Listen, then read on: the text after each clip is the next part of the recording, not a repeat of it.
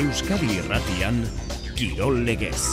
Ordu bat eta hogeita amabi minutu dira Arretxu Iribar Arratxaldeon. Baita zuri, ere? Euskal taldei dagokionez bihar hiru partida, ligako hiru partida eta gaur atletikena. Bai, astezken buruzuri honetan futbola dugu gaur San Mamesen eta gaur eta biharkoak izango dira ligako azken partiduak.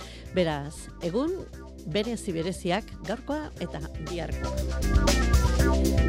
Atletiken urteko azken partidua gaur Las Palmasen aurka jokatuko du Samamesen eta igo berria izan arren ez du errastasunik eman gortxe dago seikapen garren tokian zurigorriek boladan onari eutxi nahi diote Eurokopako postuetan jarraitzeko eroso. Gaueko bederatzi terdietan partidua lehen mailako gure beste hiru taldeek bihar jokatuko dute eta albisterik onena realean Bryce pres dagoela bihar jokatzeko. Kompromeso handiko partida du gaur lointek gernikak. Etxean jokatuko du Eurokapeko kanporak eta itzulerako partidua. Baina nahiko lan izango dute jokalariek behar den bezala konzentratzen partiduan taldean azken egunotan bizitako guztia, ezpaita amets gaizto soil bat izan. Benetako egoera larria bizi du taldeak. Ikusteke nola gobernatzen duten egoera lointek gernikako jokalariek. Belgiarrak dira aurkariak eta itzulerako barkatu joaneko partidutik itzulerako honetara bost puntuko aldea darte. Azken gora berek partidua erabat itzalean utzi dute. Bere itzalaren antza ere etzuen izan atzo Baskoniak makabiren aurka laurogita bederatzi eta laurogita bat galdu zuen. Eta Euroligako sailkapenean top sortzian sartzeko hortxe da estu eta larri zortzigarren. Txirrendularitzan horrela estu eta larri euskal talde profesionalak, Ken Farma Euskal Tele Euskadi, Caja Rural Seguro Zerregea, denentzat espaita tolkirik izango atzo aurkeztu zuten Espainiako bueltan parte hartzeko.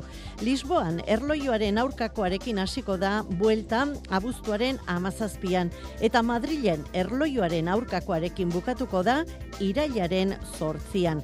Demoraldi hasiera on baten bila, on bat egiteko lanean ari dira, hilabete falta denean hauen lasterketak hasteko. Pilotan gaur eskuz bibitako txapelketari begira hiru material aukerak eta Bilbon egina eta bukatuak dituzte lanak Donostian horretan txeari dira eta Donostiaren lekukoa arrasatek hartuko du arratsaldeko hiru terdietan. Elordi eta Rezusta, Pello eta Pello Etxeberria eta Zabaleta izan dira Bilbon, ez da arazorik izan aukeraketan eta hauek Elordik eta Rezustak Pello Etxeberriaren eta Zabaleta egindako partidua aztu eta arantzatxoa atera nahi dute. Hori bai, ezin ahaztu, aste honetan ere baditugula gure entzulentzat sarrerak zozketan. Zozketa beti bezala ostiralean egingo dugu. Eta aste honetako galdera hause da. Zein bikote dagoia da sailkatuta bibitako erremonte txapelketako finalerako. Larun batean final aurrekoa, falta den final aurrekoa jokatuko da, bi lagunentzat bina sarrera ditugu, ostiralean esan bezala zozketa, eta bidali zuen mezuak gure WhatsAppera. 6 sortzi sortzi 6 6 6 0 0 0 gure WhatsApparen zenbakia. Liga jardunaldia bihar osatuko da, baina hasita dago eta atzo hiru da jokatu ziren. Valentzia kutseta bat irabazi zuen raioren aurka. Atletico Madrilek eta Getafek iruna berdindu zuten. Griezmannek bigol sartu zituen eta ia da eunda irurogeita amairu gol eginak ditu. Luis Aragonesen marka berdindu du Griezmannek. Eta hemen txezusteko handia Sevillak bere gora bera guztiekin, ba, atzo Granada huts eta iru menderatu zuen. Gaur beste hiru partida jo jokatuko dira Barcelona Almeria arratsaldeko zazpietan, bederatzi terdietan, Villarreal Zelta eta Samamesen Atletik Las Palmas.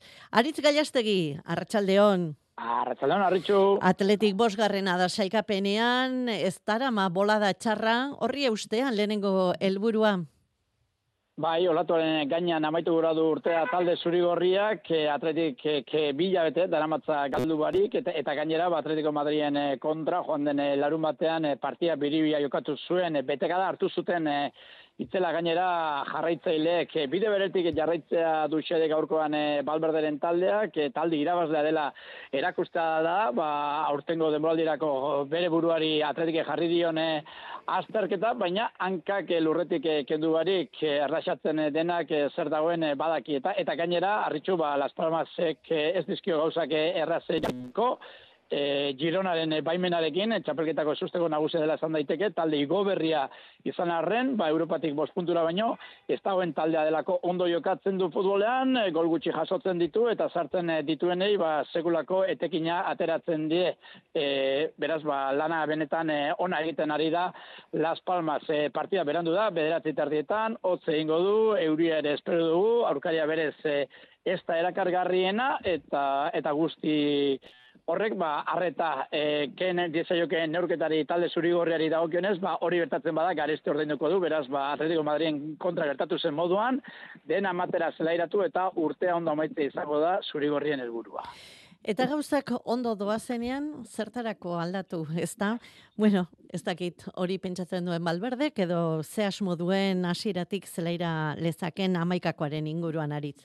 Bai, ez da asko aldatzen duen entrenatzailea Ernesto Balberde berez, eta, zondakoa bolada honean, honean dago atletik, e, bai emaitzi dagokionez, eta baita jokoari dagokionez, eta horregaitik ba, motibo gutxi, azerako amaikakoan e, gauzak e, aldatzeko atzeko lerroan ez du ezer aldatuko, besteak beste, ba, non aukeratu ondirik ez daukalako aurreko lerroan ez du e, aldatuko, ba, izan ere erasoko jokalariak e, erabakigarriak direlako gaur gaurkoz, eta zarantza bakarra Euskarrian e, daukagu, azken bi partietan e, beharrak e, premiak eraginda, bainat Pradosek jokatu eta bikain erantzun du, baina Mikel Bezga ere osatu da, apurka, apurka, bueno, ba, balberdenen asmoetan sartzen ari da, eta hortxe daukagu zalantza bakarra, gainerakoan, ba, ez dugu barritasunik espero, unai Simon egongo datean, leku Bibian paredez eta jera jatzeko lerroan, errera eta prados, gure ustez, edo Bezga, izango dira e, Euskarriak, eta horrela begira, Iñaki Williams eskuina galetik, Niko Williams eskerretik, zanzetek egingo ditu lotura lanak, eta gorka guruzeta izango da, erreferentzia nagusia.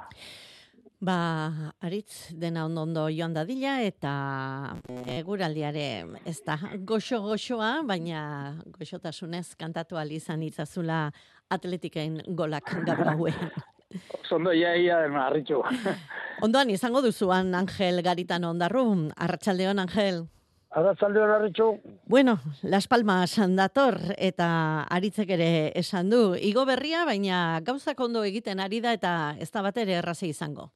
Bai, oso ondo, oso ondo egiten, eta nik uste ateti bai, portxu benekatu eta etorri izan beste egunean, atzo ikusi izan ganera, ba, ateti Madri, ba, ba txampionen jokatzen da horret desgazte asko egiten dau, baina atetiko oso ondo jokaz, jokatu zaben e, e, urteko partida egin zaben ganera, nik uste hot, golak eta eta jokoa ikusi gendun, eta saleape dana, dana, dana posik. Baina, bueno, aurkaria Las Palmas, e, nik uste dut e, desberdina dela. Oso ondo jokatzen dago futbolean atzetik, eta golape bai egiten dituz barrutik eta eta e, eta egaletatik eta jonak, da nik uste dut momentu honean dauela oso lasai ikusten da taldea, urduritasuna ez dauka, ikusita zen dagoen zekatenean, eta nik uste dut, atetik e, beran bolada bolada ona daukana aprobetsatu egin bia dau. Nik uste dut etxean ganea partido bi, beti zartzen du etxean partida bi segidan e, e, jokatzen ez, e, zaila izatzen dela biak irabaztea, baina bueno, a, e, e, pasan de igandekoa pasada, eta hon, hau gelditzen da, hasi que nik uste dut, e,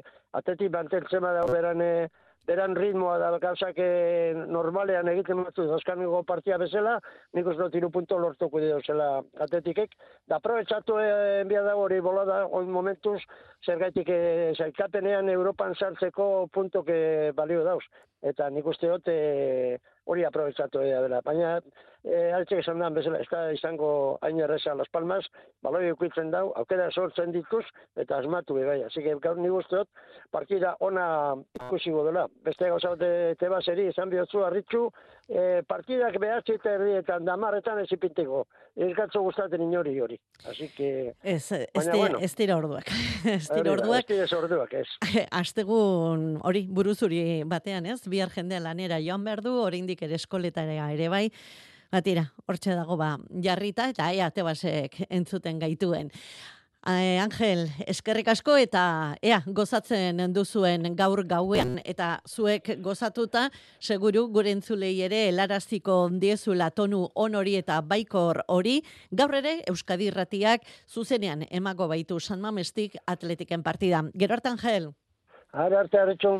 Ordu bata eta berrogeita iru minutu oraintxe eta aipatu dugu. Gaur jokatuko du atletikek, baina lehen mailako gure beste irutaldeek bihar jokatuko dute. Bihar arratsaldeko zazpietan, kadizen jokatuko du realak. Atletik sailkapenean, bosgarrena da, reala seigarrena, amazazpi punturekin sailkapenek, barkatu, amalau punturekin sailkapeneko amazazpi garren tokian da Kadiz. Reala, segarren aipatu dugun bezala.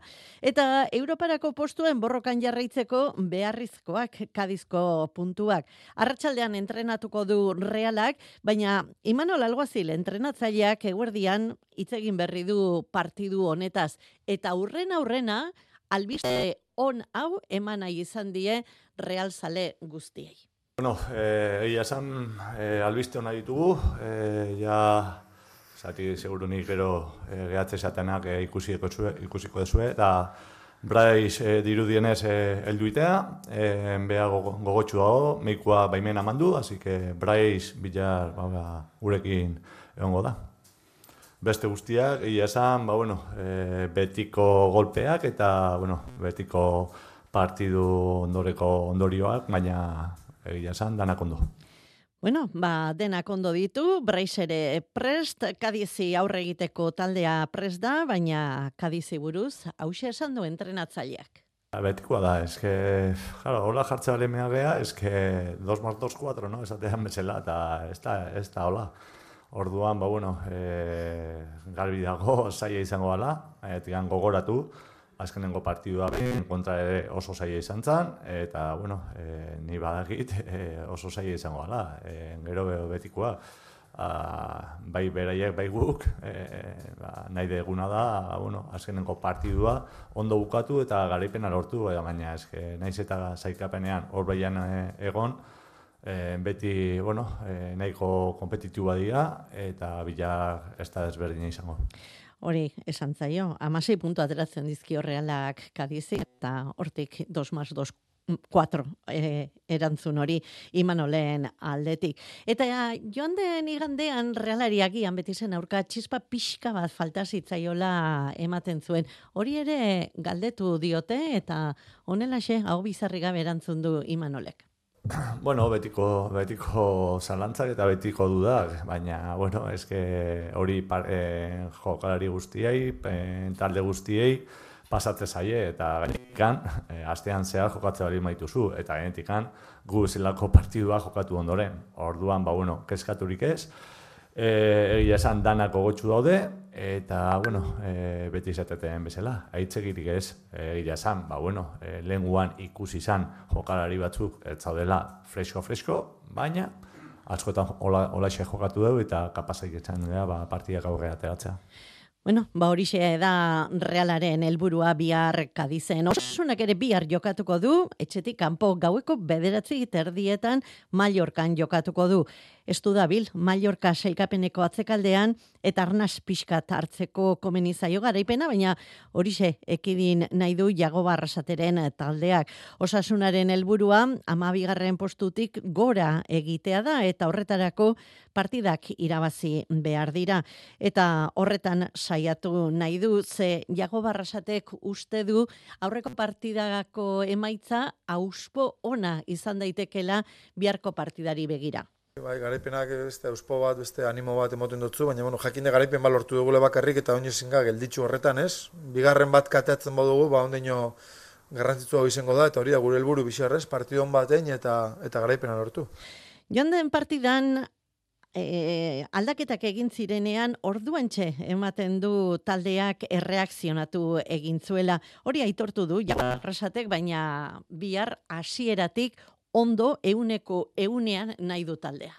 Ondo, ez, egixe aldaketak e, ba, uspori mondo eskuen, eta batez be partiduan e, gioi hori aldatu iben, eta oso garrantzitsuk izan zin, eta, eta bueno, eta hori da, gu daukagun aukera bat, ez, aldaketak egin, ba, partiduan gioi hori aldatzeko, ez, eta zentzu horretan, ba, bueno, jokalari garrantzitsuk zin, urte bena bai, baten bate zirate jokatzeko aukeri beukileike, baina, bueno, ez togunen nahi da, lehenko guneko mogun, erreak hori eukibierri zeti, ez, ia ziratik emoten dugun e, maila hon bat.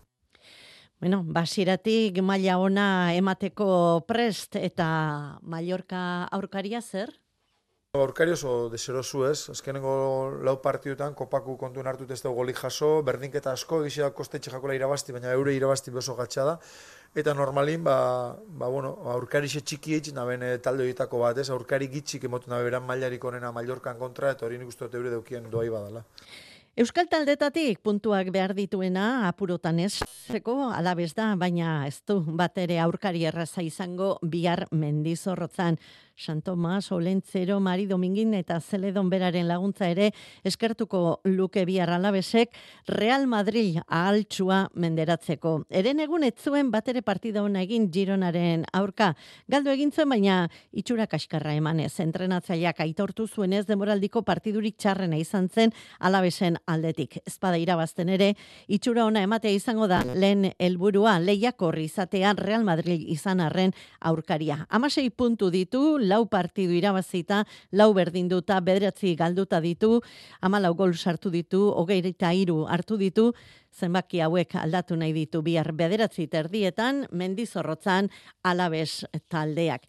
Eta lehen mailan emezortzi garren jardunaldia baldin badugu, bigarrenean, hogeita bat garrena dugu eta ibarrek gaur jokatuko du, amore bietak bihar. Gaueko bederatzi terdietan, ipuruan, hau ere entzun dezala tebasek, e, ondarruk zioen bezala, gaueko bederatzi terdietan gaur ipuruan, esportin hartuko du eibarrek. Sailkapeneko irugarrena, Eibar berriz, ez dakit batxe batean sartu dene ala ez, tira, azken aldian galdu duena berreskuratzen asteko helburuarekin zela iratuko da. Iñaki berastegi. Amar partidako bolada bikainura amaituta berriro ere erregulartasunez irabaztea kostatzen ari zaio talde amaginare. Ligako azken zazpi neurketetan garaipen bat baino ez du lortu eta goiko postuetan jarraitu nahi badu maizago hasi behar du puntuak irunak abiltzen. Aurrera pausu handia litzateke gaur gaueko bederatzi zerdietan Gijongo Sportini elkapeneko irugarrenari ipuruan irabaztea. Talde Asturiarrare ez dago denboraldiko momenturik onenean azken hiru jartunaldietan bi berdinketa eta porro bat pilatu dituelako. Joseba Etxeberriak dio gaurko partida oso garrantzitsua dela Ibarrentzat eta irabazteko aurrekoetan baino asko zere hobetu lehiatu beharko dutela horregatik galdu baitituzte azken aldian puntuak. Oso garrantzitsua, ez? Azkenean, e, bueno, azken bola hontan ba ez gabiz e, ondo, emaitza aldetik, joko aldetik berdin xamar gaudela, baina, baina bueno, asko zobe e, lehiatu behar dugu, e, ba, katz gehiegi jarraian eta eta horren ondorioz ba, puntuak ari gera bidean lagatzen, eta garaipena lortu behar du. Eta aurkariari buruz, armaginen entrenatzaileak nabarmendu du, atzealdean bere talde sendoa dela.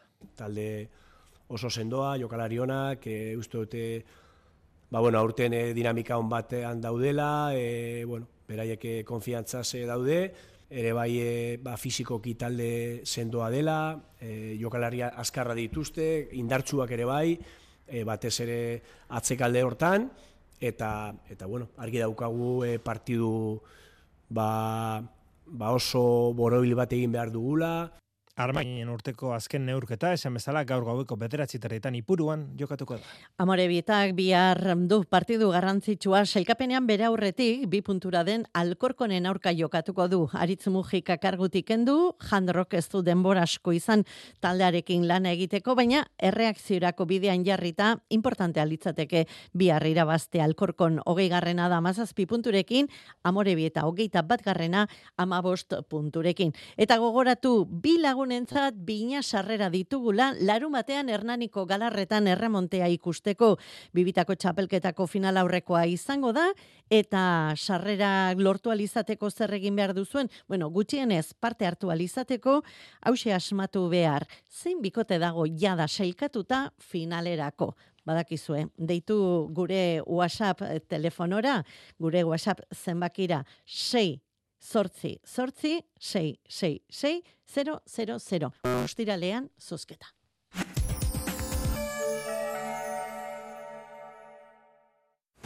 Tabakalerak makinas de ingenio jakintzen bidegurutzean erakusketa berria aurkezten dizu. Artisten eta ikerlarien arteko elkarlanetik sortutako prototipoek artea eta zientzia fusionatzen dute. Artea, robotika, neurozientzia, jasangarritasuna eta gehiago, zain dauzkazu tabakaleran. Irabazi mila euroko pari txartela garberan marka gustokonak erostegatik. Primark, Zara, Maison du Monde, Berska, JD Sport, Nike, Sephora, Primor, Foster's Hollywood, Bips eta gehiago. Aparkalekua doan. Gabonetan, garberan ikusiko dugu elkar. Kontsultatu sustapenaren oinarri legalak garberaren webgunean. Aste honetan Bilbao Orkestra Sinfonikoan, Tallaferre, Rota, Respilli eta Poulank. Nino Rotaren La Estrada, Respilliren Fuentes de Roma eta Poulanken Gloria lanek Bilboko koralarekin batera entzungo ditugunak jaiak ospatzeko aukera paregabea dakarkigute. Ostegun eta ostiralonetan Gabonetako kontzertua Euskalduna jauregian. Bilbao Orkestra Sinfonikoa zure orkestra gara. Gauza izena ipintzie ez te gure lana. Engoik hori beste bat ematek? Edo ez. Jone Arriola film laburraz. Arratzean, den asmatuta dago. Roma gitxi. Kirol legez. Euskadi irratia. Saskibaloian, lointeken gernikaren inguruan gertatu den guztiarekin ez da erraza izango jokalarientzat zentratu eta gaur Eurokapeko partidua jokatzea. Malosten, partidu aurretik, Mario Lopezen aurka salak eta jarritako jokalari hoiarekin bat egin, eta hori adierazteko ekitaldi antolatu dute, eta horren ondoren Flandriako Mekelen taldearen aurka jokatu behar du kanporaketako itzulerakoa lointek gernikak bos puntuko aldea kontra dutelarik. Bos puntu horiek ez dugu aztu joaneko partiduan azken hogeita mar segundotan egin zituela aurkariak. Jonander de Laos. Lointek Gernika gaur itzuliko da leiara Mario Lopezen aferak markatutako astearen barruan. Talde Bizkaitarrak Eurokapeko azken amasirenen itzulerak norgeiago jokatuko du etxea Mexelen aurka. Elburu bakarra du jokoari dagokionez, kanporak eta gainditzea eta maldan gora du bide hori. Izan ere, joaneko partidan galdu egin zuen Flandrian eta bost punturen desabantaila irauli beharrean da aurrera egiteko. Kantxa faktorea baliatu nahi du horretarako lehen da biziko aldiz, aldeko izango du itzulerako partida etxean jokatzea eta aldagai hori probestu nahi du Flandriaren aurka. Ez alferrik, joaneko leia estua guaizan baitzen markagailuak adierazitakoa baino, neurketan zehar izan dago alderik handiena zazpi puntuko izan zen Flandriaren zate. Gernikak berriz, zortzi puntuko alde izan zuen une batez. Kontuak horrela, lointekek badu esperantza final zortzirenetarako selkatzeko, malosteko norgeiagoka iluntzeko zortzi eta hasiko da. Neurketaren aurretik, biktimari elkartasun adierazteko ekitaldi egingo du klubak, eta zuzendaritza batzordeak prentxaurreko emango du partida bukatzea. Europako kontuekin jarriko dugu, Euroligako haste potentea baitu Baskoniak, ez da bat ere ondo hori egia da. Atzo, laurogeita bederatzi eta laurogeita bat galdu zuen makabiren aurka jonander. Baskoniari eten egintzaio bolada ona eta Euroligako azken bi partidak dira horren adibide. Joan zen ostiralean nola, Bart Arratxean ere galdu egin du Dusko Ivanovicen taldeak. Oraingoan Maccabi Tel Avivek eragin dio porrota. Israel darrake nagusitu dira Belgradon Serbiako hiriburuan atakitxita jokatu dute norgeiaukan. Lauro geita bederatzi eta lauro geita bat. Zortzi punturen alde egonda markagailuan, baina egiari zor Baskonia leia betean egonda neurketaren zenbaitunetan. Lehen da biziko zatian batez ere, izan ere, arabarrek abantaila eskuratu dute lehen bila ordenetan eta bi punturen errentarekin joan dira atxeden aldira. Handik bueltan ordea, itzalaldi izan du taldeak, makabiren barruko jokoak gelditzeko gaitasunik izanez, eta Israeldarren pivoten esaskiratzeak nabarmendu dira jokoan. Berrogeita malau puntu lortu dituzte. Gainera, azken laurdenean erakutsitako gabeziek zigortu egin dute Baskonia. Kontuak horrela, gazteizko multzoa zortzigarren kokatu da behin behinean gaurko norgeiagoken esperoan. Baskoniak etzi jokatuko du berriz ere Euroligan, Anadolu Efesen kantxan, arratsaldeko seiak eta laurdenean hasita. Txirrendularitzari ere tartea egin behar diogu. Itzuli haundi baten aurkezpenaren ondoren, iruditzen zait beti gauza bera esaten dugula, aurrekoa baino gogorragoa. Atzo aurkeztu zuten 2000 eta hogeita lauko Espainiako buelta. Abuztuaren amazazpian hasiko da Lisboan, amabi kilometroko erloiaren aurkakoa izango da. Eta bukatu, hogeita bi kilometroko beste erloioaren aurkako batekin bukatuko da, irailaren e, sortzian eta bukatu Madrilen bukatuko da. Bederatzi etapa amaiera izango dira maldangora. Eta nabamentzekoa da, azken asteko gogortasuna. Irailaren iruan, aste artean, kobadongako lakuetan bukatuko da etapa. Irailaren seian ostirala, Monkalbilon. Eta irailaren zazpian, azken aurreko etapa, Pikon Blankon bukatuko da. Eta justu etapa hauen aurrekoa, ostegunekoa, irailaren bosteko izango da, Euskal Herriko etapa gazteiz eta maeztu artekoa. Atzo aurkezpenean izan zen lagun bat agurtu behar dugu. Egun Ken Farmako zuzendaritzan lanean ari den txirrindulari, eskarmento handiko txirrindularia. Mikel Niebe, arratsaldeon. Apa, atxadean. Atzo aurkezpenean izan zinen, goitik behera txetu zuten, ibilbidea ez dakit lehenengo impresioa zer danik nioen, beti esaten duguna, aurrekoa baino gogorragoa, ze impresio duzu? Bai, ba, egi esan impresio horrekin julitzen, ez? E, nik uste, ligurda ikusioten e, itzuli gogorren egin. Mendiko eta pasko, e, sprintan zataukera oso oso gutxi, eta eta bai, e, sentsazio horrekin, ez? E, buelta ibilbide bintzat e, oso gorra. Ken Farma lanean da, aurten, bueno, datorren urterako gonbite txartel hori lortzeko, e, imagina dezagun, lortzen duzuela, e, oso importantea litzateke, taldearen etorkizunerako, zer nolako txirrindulariak hautatu beharko zenituzkete buelta horretara eramateko?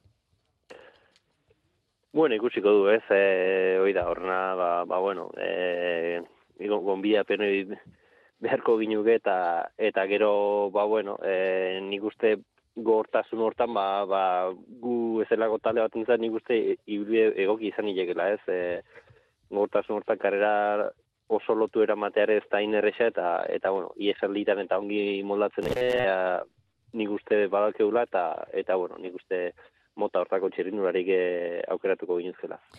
Baia, denboraldi hasiera on bat egiten duzuen eta lortzen duzuen gonbite txartelori. Mikel Niebe, eskerrik asko gaur gure deiari erantzuteagatik eta Espainiako bueltaren ibilbidea gurekin aztertzeagatik. Mila esker, Mikel. Bale, zerretik. Eta entzule, zuri ere eskerrik asko, arratsalde honona pasa, gero arte.